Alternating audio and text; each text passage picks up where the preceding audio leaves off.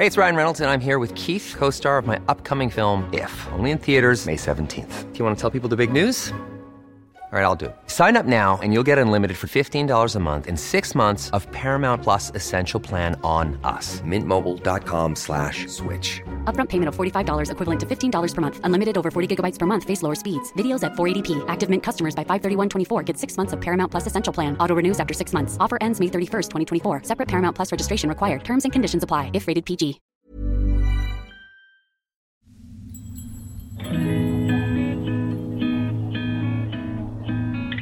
¿Alguna vez te has quedado en blanco cuando tocan el tema de astros, lunas y eclipses? O sea, esto sería como cuando ah, te comes 12 uvas, güey, en año nuevo y empiezas a hacer nuevos propósitos. ¿O simplemente eres un recién salido del closet espiritual que quiere rascarle más a estos temas? Todo se puede magnificar. ¿Por qué? Porque el sol está iluminando las emociones. Seguro que aquí encuentras algo. Lo intencionas y e intencionarlo cambia todo. Porque admitámoslo, el lenguaje del cosmos regresó para quedarse. ¿Astro What? El podcast para que no te quedes con la cara de What la próxima vez que veas a tu amiga de los cuarzos o te pregunten cuál es tu ascendente o dónde tienes tu luna. Con Esteban Macías y Javier Basurto. Bienvenidos a AstroWatt, la guía rápida para que puedas conversar de astrología en tu próxima reunión, Esteban. Buenos días. Buenos días, ¿cómo están? Buenas tardes o buenas noches, no sé a qué hora y en dónde nos estén escuchando. Pero bienvenidos a este tercer episodio de esta primera temporada de AstroWatt. Espero que les haya gustado, que les esté gustando. Y el episodio de hoy eh, se pone bueno.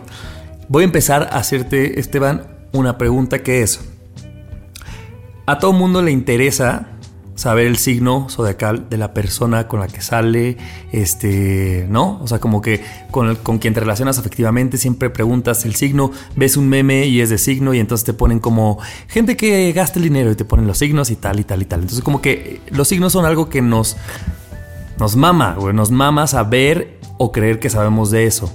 Quiero que nos desmientas primero, al final del episodio pasado decías, el primer error es que no somos nuestro signo. Entonces, ¿qué verga somos? Eso está buenísimo. Somos un cúmulo de todo. O sea, tenemos que empezar a entender que en la astrología los operantes no son los signos son los planetas. Los planetas son como personajes, ¿no? Eh, o más que personajes, actores, si así lo queremos ver, ¿no? Y esos actores se sienten cómodos bajo ciertas situaciones, bajo ciertas circunstancias, bajo cierta energía. Los signos entonces son espacios energéticos. O sea, cáncer puede ser, pon tú, un cabaret Ándale, ¿no? entonces que tú digas, güey, a mí me gusta actuar en los yo cabarets. que fue un cabaret. Bueno, un teatro. un... Yo creo que cáncer es como. Ah, bueno. Como, como casa, como casa de telenovela de, de Televisa. Así. Pero en final. En final, de temporada. Sí, sí, sí, final de temporada. Sí, sí, cuando ya la gente se puso a llorar y salió que Nandito no se quedó con quien tenía que quedar. que la persona ciega ya puede ver y así. esas cosas, ¿no? A cáncer le encantan. O sea, pero entonces, el planeta es, digamos, el spot, el lugar en el que se presentan los actores. El signo es. El signo, el signo. El signo es la energía, como el mood en el cual se va a poner la escena. Y la casa astrológica va a ser el setting, ¿sabes? Va a ser en la oficina, va a ser en mis relaciones de pareja. Y los planetas, pues son estos actores que están jugando ese rol. Cada uno de ellos tiene ciertas características, se asocia a ciertos arquetipos. Y retomando un poco lo que hablábamos en el episodio pasado de que parece que entonces nosotros estamos viviendo esta experiencia individual. Eh, que está ligada a la espiritualidad, somos seres espirituales teniendo una experiencia física, quiere decir que nosotros elegimos desde la astrología el momento en el cual íbamos a encarnarnos en este gran laboratorio. Entonces elegimos una serie de situaciones, un arreglo literal, porque los planetas estaban ahí. Elegimos un arreglo para poder nacer bajo ciertas características, bajo ciertas influencias que nos apoyaran a llevar a cabo el videojuego que diseñamos. Entonces elegimos un momento en el que el sol estaba en cierto lugar, elegimos un momento en el que la luna estaba en cierto lugar. ¿Por qué? Porque ese cúmulo, esa suma de elementos daban el escenario perfecto para la escena, la película que queríamos contar. Entonces, si ya estamos como por esta onda analogía de pensar en un set o en cosas mucho más teatrales, el día que yo nací, en lugar de, de ver a un cáncer, o sea, yo me imaginaba, ¿no? Como un cangrejo arriba de mí, ah, bueno, hoy se es cáncer. En realidad lo que estás diciendo es que estaban todos los planetas acomodados de cierta forma. Exacto. Y yo soy el cúmulo de. Yo soy como una foto. Esa foto soy yo. Exacto. Tú eres el. Lo acabas de decir perfecto. Eres el cúmulo de toda esa energía. El sol estaba en cáncer, pero La esa, luna esa es, es- mi siguiente pregunta. ¿Yo por qué? ¿Cuál es la creencia de que yo soy cáncer? que el sol estaba en cáncer. Pues todos, el signo que decimos, en realidad lo que queremos donde decir es que era donde estaba el sol. O sea, el sol en el que nacimos, el día en que nacimos, es. Lo nacimos durante una temporada en la que el sol, digamos, tarda 28 días en transitar de un signo a otro. Digamos, tarda 28 días en dar su caminata por esa. ese- esa constelación, por esa energía, ¿no? Entonces, ¿por qué? Todo el mundo dice, pero si todo gira alrededor del Sol, pero la astrología pone a la Tierra, porque es de donde estamos viendo nosotros, como el centro. Entonces, el Sol es un planeta, bueno, no es un planeta, realmente es una luminaria. En astrología oficialmente no se le conoce como planeta, pero para términos prácticos lo vamos a llamar así. Ok. ¿No? Eh, entonces el Sol, para nosotros, como la astrología nos pone a nosotros en el centro, el Sol también se está moviendo. Entonces está pasando también por ciertas constelaciones, al igual que la Luna. Y entonces digamos que yo, por ejemplo, en lugar de decir soy cáncer, entonces soy todo, pero pe- predomino cáncer por estar en el sol. ¿Eso es? Claro, ¿Existe? porque el sol es la luminaria más grande, ¿no? Claro. Entonces es lo que más brilla de nosotros. Es, digamos, esta parte luminosa, habla de nuestros regalos, de nuestros dones, de esta parte que vino a brillar de nosotros. Entonces es lo más notorio, ¿no? Incluso internamente es la parte que más a veces es con la que más nos identificamos internamente, pero no a todo el mundo le enseñamos nuestros regalos, ¿no? Entonces, el sol es muy importante en astrología porque también nos representa a nosotros, eh, representa al padre también, representa las figuras de alguna manera de poder masculinas. Y sobre todo habla de esos dones, esos regalos, las áreas en las que brillo, la manera en la que brillo, cuáles son esos dones naturales a mí. No es el sol estaba iluminando en ese momento esa energía. Entonces, si tú naciste en julio, por ejemplo, que tú eres cáncer, eh, el sol durante julio, en ese año en el que tú naciste, estaba iluminando la energía cáncer. Quiere decir que la energía cáncer fue un regalo para ti.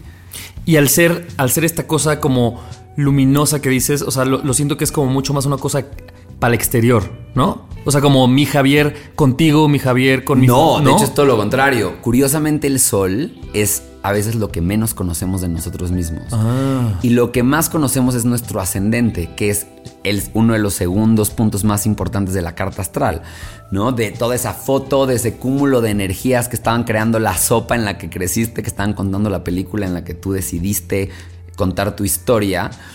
Hay otro punto que es un punto matemático, que es el ascendente.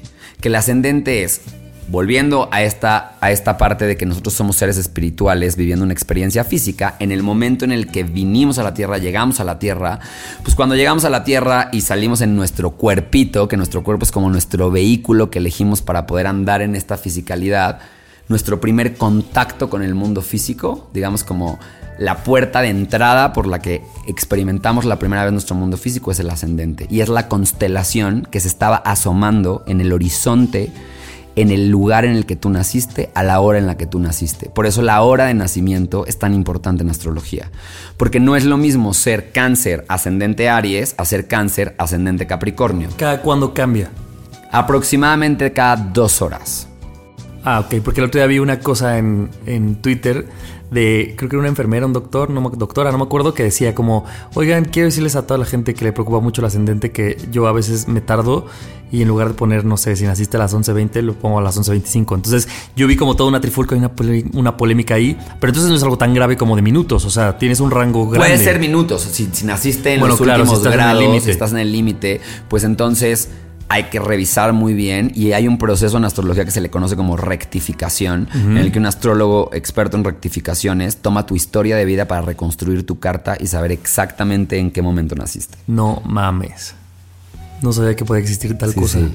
Especialmente para la gente que no sabe cuáles son sus horas de nacimiento. Es un proceso largo, es un proceso bastante minucioso porque hay que entrevistar a la persona y revisar Pero, pero entonces es que tú mismo das pistas con Claro. todos tus comportamientos Entonces, anteriores. Los astrólogos que sabemos cómo funciona la interpretación de estos aspectos, lo que hacemos es buscar en ese día en que naciste cuáles son los movimientos que cuentan la historia que has estado transitando durante lo largo de tu vida.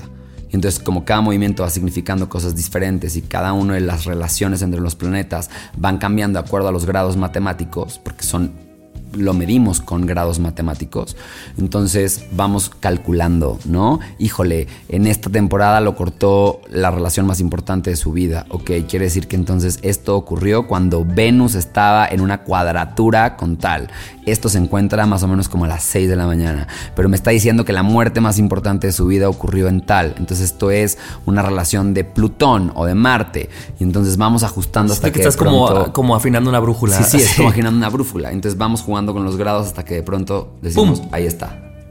Tú naciste a las 6, 11 de la mañana. Wow porque cada astro se va moviendo, no, no, dejan de moverse, nunca se están dejando de mover. Entonces todo el tiempo, cada minuto se está contando una historia diferente. Oye, pero entonces una pregunta hacia ti porque yo todavía no conozco mi ascendente. ¿Tú eres Aries? Yo soy Aries con ascendente Capricornio. No, probablemente si lo decimos bien, yo sería Sol Aries con ascendente Capricornio. Quiere decir que a las 2.11 de la mañana, que es cuando yo nací, la constelación que se estaba asomando era Capricornio. O sea, la energía Capricornio era la que estaba, digamos, como tintando a la Ciudad de México a las 2.11 de la mañana. Ahora, tengo una pregunta. Esa es tu fotografía. En esa fotografía, ¿qué papel juegan eh, todos los demás? Todos los demás hablan de otras facetas de quiénes somos, ¿no? Por ejemplo, eh, Venus nos habla de la manera en la que deseamos las cosas, de nuestros anhelos, de las formas en las que vamos a producir para generar esos anhelos. Eh, Marte nos habla de la direccionalidad, nuestra forma de tomar acción, nuestra forma de dar fin a las cosas, o la luna nos habla acerca de cómo sentimos, cómo nos sentimos cuidados, lo que nos hace sentir seguros, nos habla también de cómo experimentamos a mamá. ¿Por qué? Porque si entonces estamos hablando de que diseñamos este videojuego, quiere decir que nuestra alma sabía a qué venía. ¿Y con quiénes? Y sabía con quiénes venía y sabía qué energía necesitaba. Entonces alma decía, yo necesito una mamá, experimentar a una madre controladora para que yo pueda aprender esto. Entonces la luna de alguna manera nos habla del tipo de madre que elegimos para poder experimentar nuestra primera impronta emocional, porque el de la madre viene nuestra estabilidad emocional. Lo que sentimos, la manera en la que nos relacionamos con lo que sentimos, tiene mucho que ver con cómo fuimos criados por mamá. Es la primera persona de la que recibimos emociones. Las sentimos desde que estamos en su vientre. Entonces es la primera persona de la que emanaban nuestras emociones. Entonces el tipo de madre que experimentamos se ve con la luna. Entonces como para hacer un summary pero, fácil... Pero a ver, espera, pausa. Lo que estás diciendo es que probablemente en tu fotografía, en la luna tú tuvieras a Sagitario. ¿Eso sucede así? O sea, tendría la luna, por ejemplo, yo tengo luna en Tauro. Eso, o sea, me refiero a cada uno de los planetas o de, o sea, la luna, pero Marte, pero Venus, en cada una de ellas estaba un signo, diferente mientras nosotros nacimos. Exacto. Y entonces, por ejemplo, si yo quiero ver mi forma de relacionarme, eh, no sé, afectivamente, tal vez tendré que dejar de ver cáncer porque cáncer es mi sol y tendrá que ver quién estaba en Venus. Exacto. O quién estaba en tu luna porque tú te relacionas tus emociones. O también quién estaba en Marte porque Marte te lleva mucho a... la, o sea, la unión entre Venus y Marte, por ejemplo, habla mucho de relaciones. Marte se Entonces esto es súper complejo, güey. Es, es más complejo de lo que creemos, ¿no? Entonces está rico porque entonces podemos saber que somos más complejos, somos un sistema.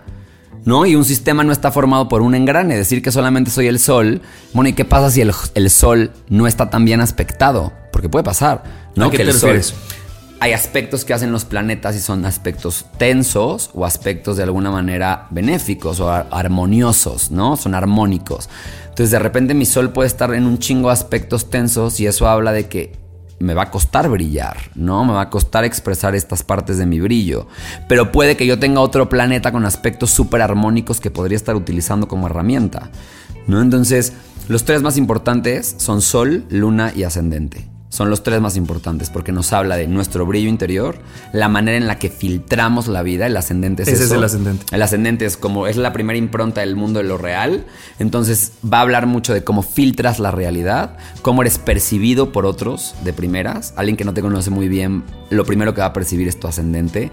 Habla de cómo respondes en el mundo físico, cómo tomas decisiones, viene mucho del ascendente, viene mucho de es como los lentes que te pones ¿no? Tú eres Javier, pero te pusiste unos lentes de fondo de botella, ¿no? Te pusiste unos lentes rojos, te pusiste unos lentes eh, de espejo. Se ve distinta la realidad. El ascendente son los lentes que te pones.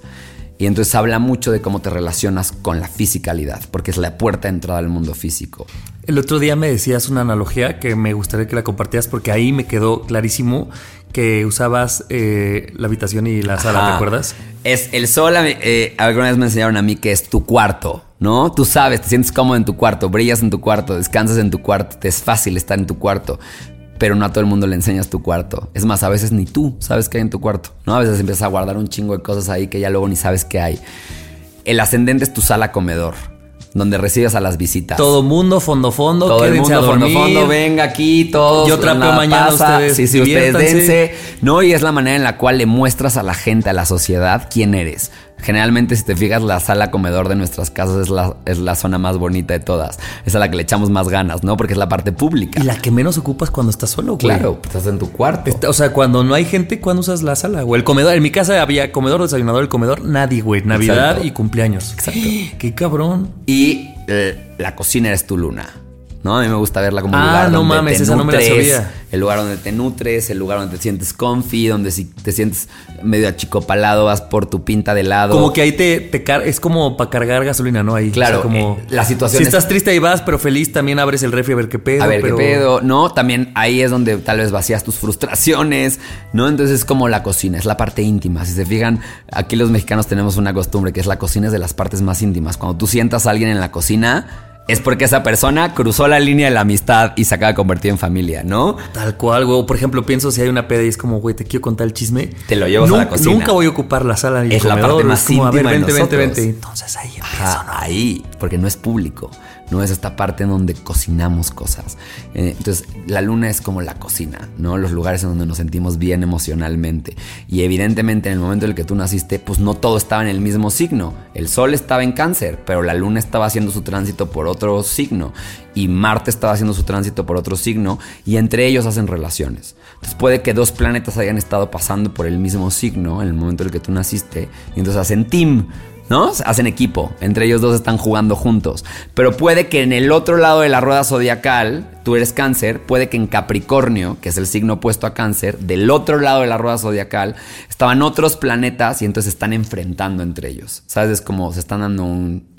Un quién puede, vive. Un quién vive. Oye, pero tengo una pregunta, güey. Me, no sé si te ha pasado y no sé si estoy diciendo algo incorrecto, pero me pasa que yo trato de observar mucho a las personas, ¿no?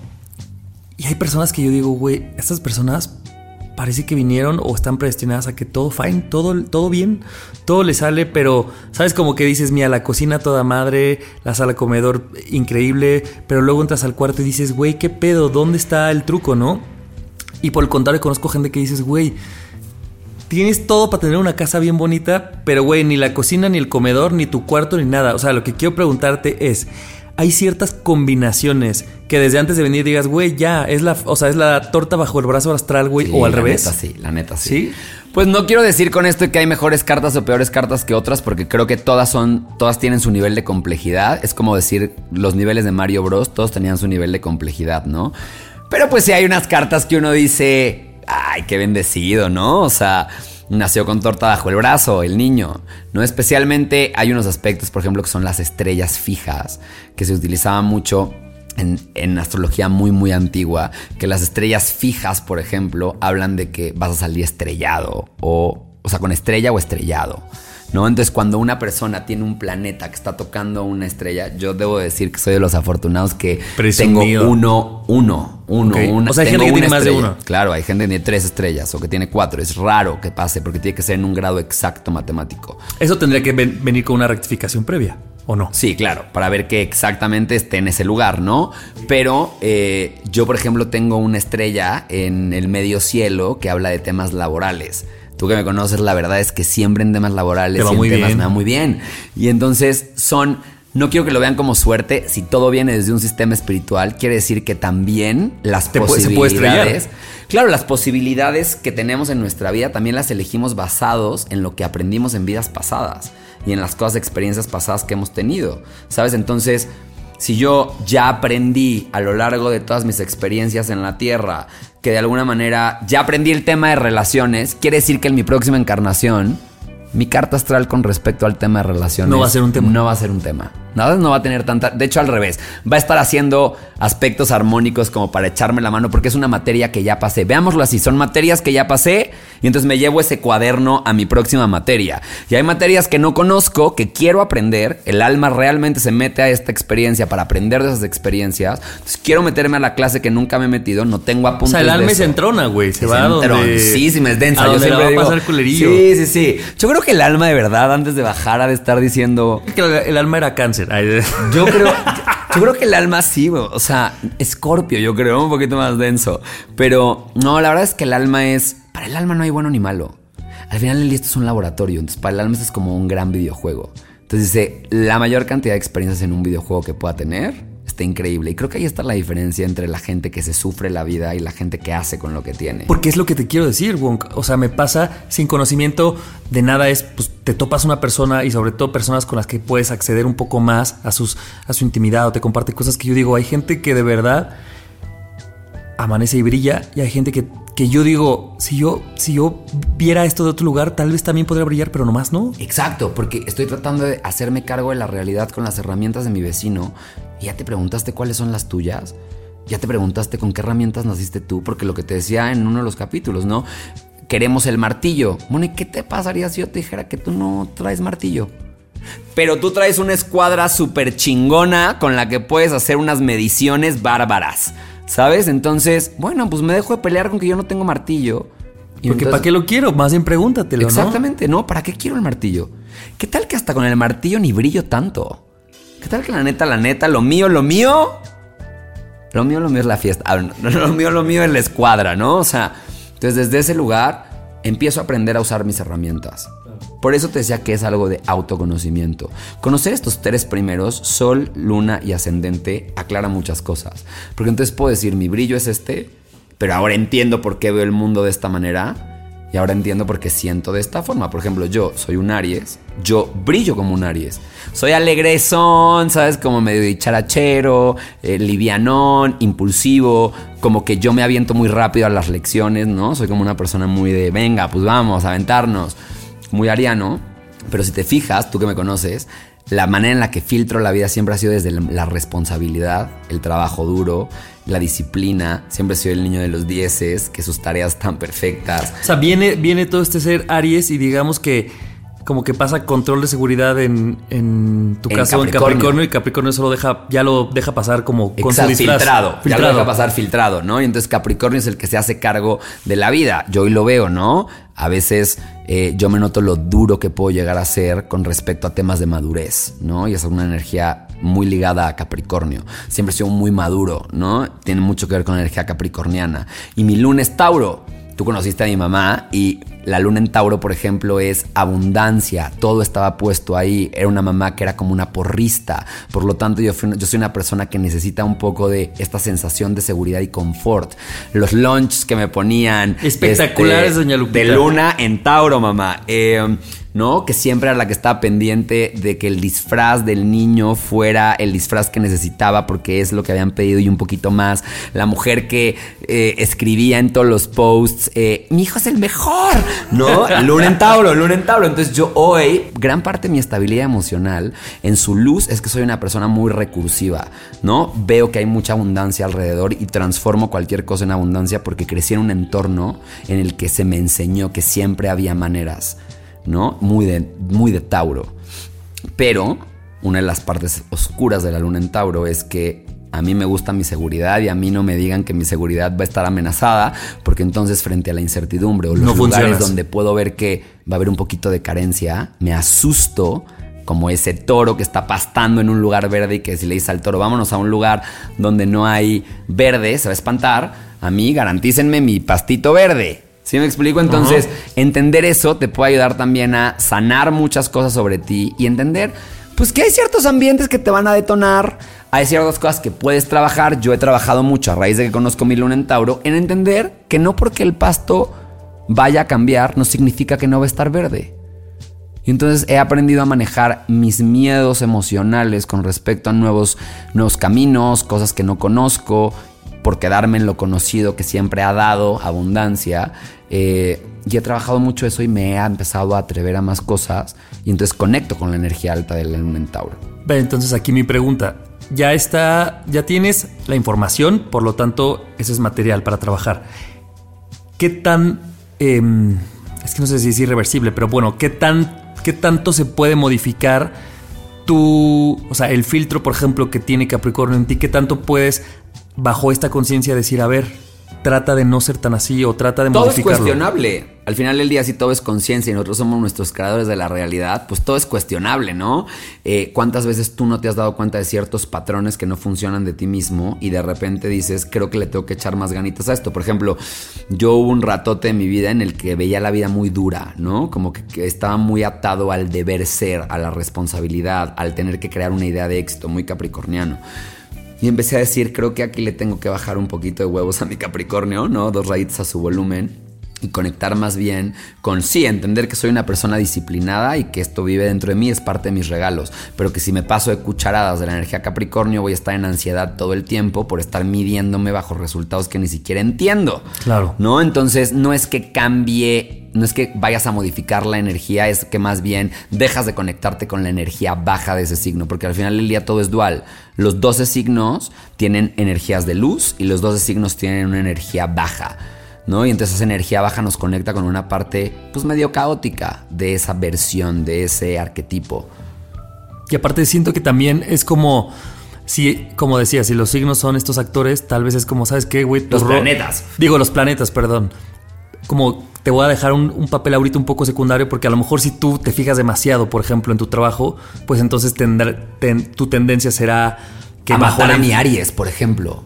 ¿No? Ahorita que acabas de decir esto, si yo me enfoco demasiado al trabajo, mi Aries se apaga. Claro. Porque mi Aries quiere mm, conocer, divertirse, ¿sabes? Como que quiere alegría en la vida, quiere sentir que está iniciando muchas cosas. Y ahí está mi brillo. ¿No? De hecho, mi brillo está en la casa de la comunicación, ¿no? Esta razón por la cual soy como tan dicharachero con la comunicación es porque mi brillo está en esta parte de ponerle alegría al aprendizaje, al conocimiento. Pero si yo me paso de cucharadas del Capricornio, mi Aries se desinfla, ¿sabes? Mi Aries dice, qué hueva, güey. O sea, no mames, ahora somos godines de la comunicación. Ya sabes, y entonces bájale de rayas tantito, porque puedo usar la energía de disciplina de Capricornio para mantenerme en mis metas, cosa que mi Aries no sabe hacer. Aries le gusta iniciar, es pica todo, pica flor, ¿sabes? Pero en cuanto ya picó la flor, dice, ya me aburrí, vámonos a otro lado. Entonces ahí yo puedo mezclar las dos energías. Yo tengo una energía de mucha disciplina y de trabajo duro, pero tengo una energía que también es muy chispa y que le gusta probar cosas diferentes. Si yo sé navegar con estas dos energías, pues evidentemente me voy a sentir mucho más cómodo conmigo. Se podría decir entonces que para mantener una mejor armonía de esta gran fotografía que, que, viene en tu carta astral, podrías tú, Esteban, yo, Javier, como con esta información que te da la astrología, decir de qué manera nivelo como la importancia que tienen en esta obra. Exacto. Porque esto estamos hablando de qué manera muy equilibrio, ¿no? Me estoy dando cuenta que, este actor ya está hablando mucho, güey, a la verga. Ya se le pasó de cobas, ya se pasó de cucharadas. Amigo secundario. Sí, sí, sí, vámonos al camerino, ya sabes, Venus, adelante, ya sabes. Salen dos, tres, cuatro, ya sabes, así me imagino a tu tía diciendo, "It's my turn." O sea, sí, sí, así es un poco, porque de hecho hay planetas dominantes, hay planetas que tienen mucha energía que por la fuerza, la posición en la que estaban, quiénes son, las funciones que tienen, están pasados de cucharada, están en esteroides y hay planetas de pues debiluchos, ya sabes, como que llegaron, se despertaron tarde y entonces están en una posición que no es tan cómoda para ellos y es donde más vamos a experimentar caos generalmente, es donde más de alguna manera vamos a experimentar un desequilibrio tanto en lo que se le pasó cucharadas como en el que le faltaron cucharadas, ¿no? Ahí es donde en las dos áreas vamos a experimentar más desequilibrio en nuestras vidas, pero curiosamente esas son las áreas que venimos a aprender a equilibrar. O sea, en donde más caos experimentemos, y esto es un poco lo lindo de la teoría del caos, en donde más caos experimentemos es donde más potencial tenemos para ser responsables de nuestra propia vida, crear nuestra propia realidad y restablecer el orden de ese videojuego. Digamos que es el villano del videojuego, ¿no? Claro, Como él en mayúsculas, exacto. Entonces, también aprender a ver en dónde están, pues, mis energías muchísimo más débiles. Ahí me puede dar pistas de la materia que viene a, cruzar a esta encarnación.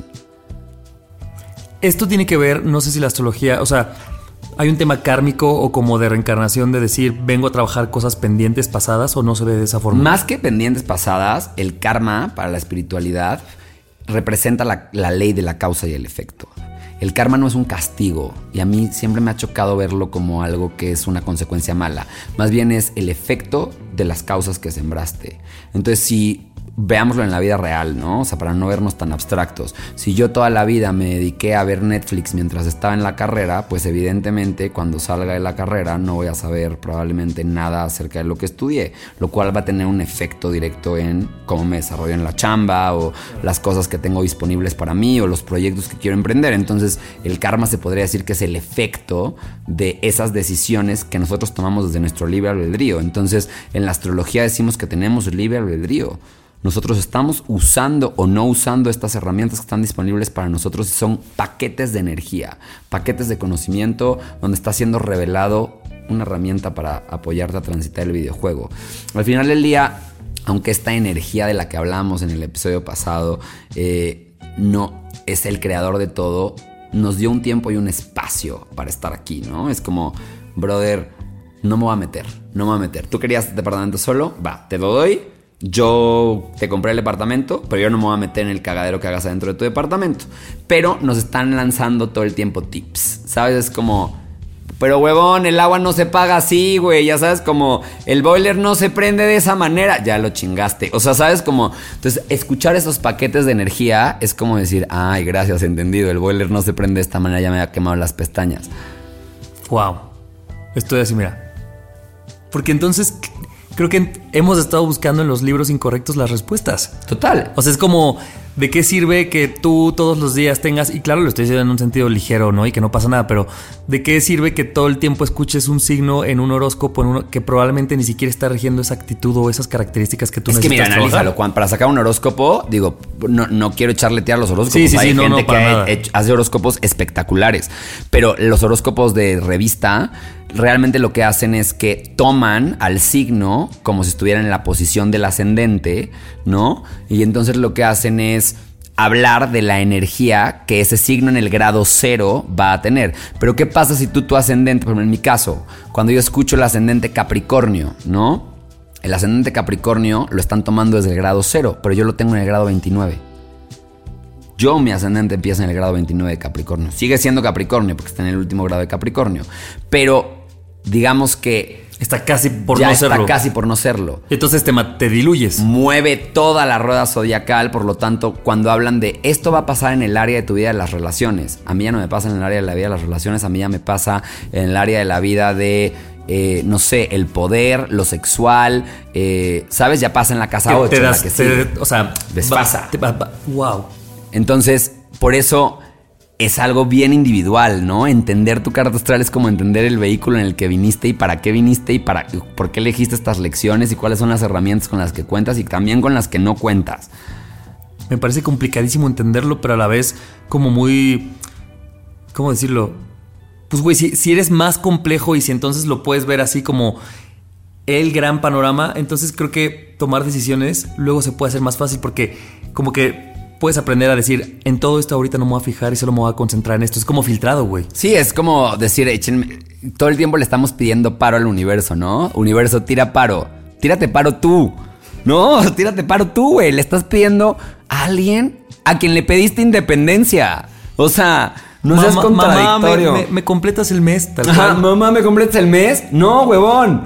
¿Tú te querías ir? Mamá no está, güey. Ya sabes, o sea, está ahí, pero te toca mantener tu casa porque tú querías vivir solo. Entonces, al final del día, Lau, estamos buscando regresar con mamá, ¿sabes? Estamos buscando regresar con papá, estamos buscando regresar a la fuente, pero para poder regresar a la fuente tenemos que regresar siendo como la fuente.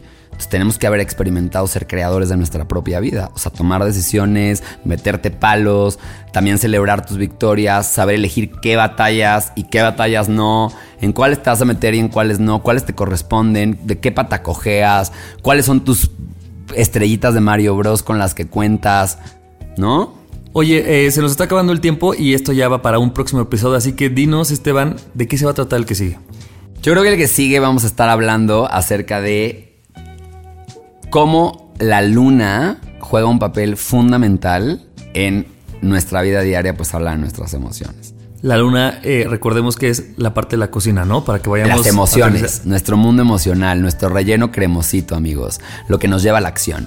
Ok, va, no puedo esperar. Pues bueno, nos escuchamos la próxima semana. Recuerda que eh, puedes compartirlo a quien más confianza le tengas o a quien creas que le puede gustar todos estos temas. Nos escuchamos en un par de movimientos de lunas.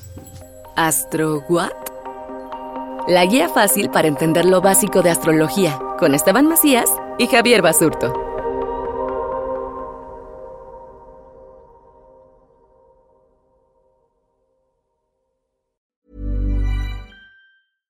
How would you like to look five years younger? In a clinical study, people that had volume added with Juvederm Voluma XC in the cheeks perceived themselves as looking five years younger at six months after treatment. Look younger, feel like you. Add volume for lift and contour in the cheeks with Juvederm Voluma XC. Reverse signs of aging by adding volume to smooth laugh lines with Juvederm Volure XC. For important safety information and to find a licensed specialist, visit juvederm.com. That's J U V E D E R M.com. Not for people with severe allergic reactions, allergies to lidocaine, or the proteins used in Juvederm. Common side effects include injection site redness, swelling, pain, tenderness, firmness, lumps, bumps, bruising, discoloration, or itching. There's a risk of unintentional injection into a blood vessel, which can cause vision abnormalities, blindness, stroke, temporary scabs, or scarring. Talk to a licensed specialist to find out if it's right for you.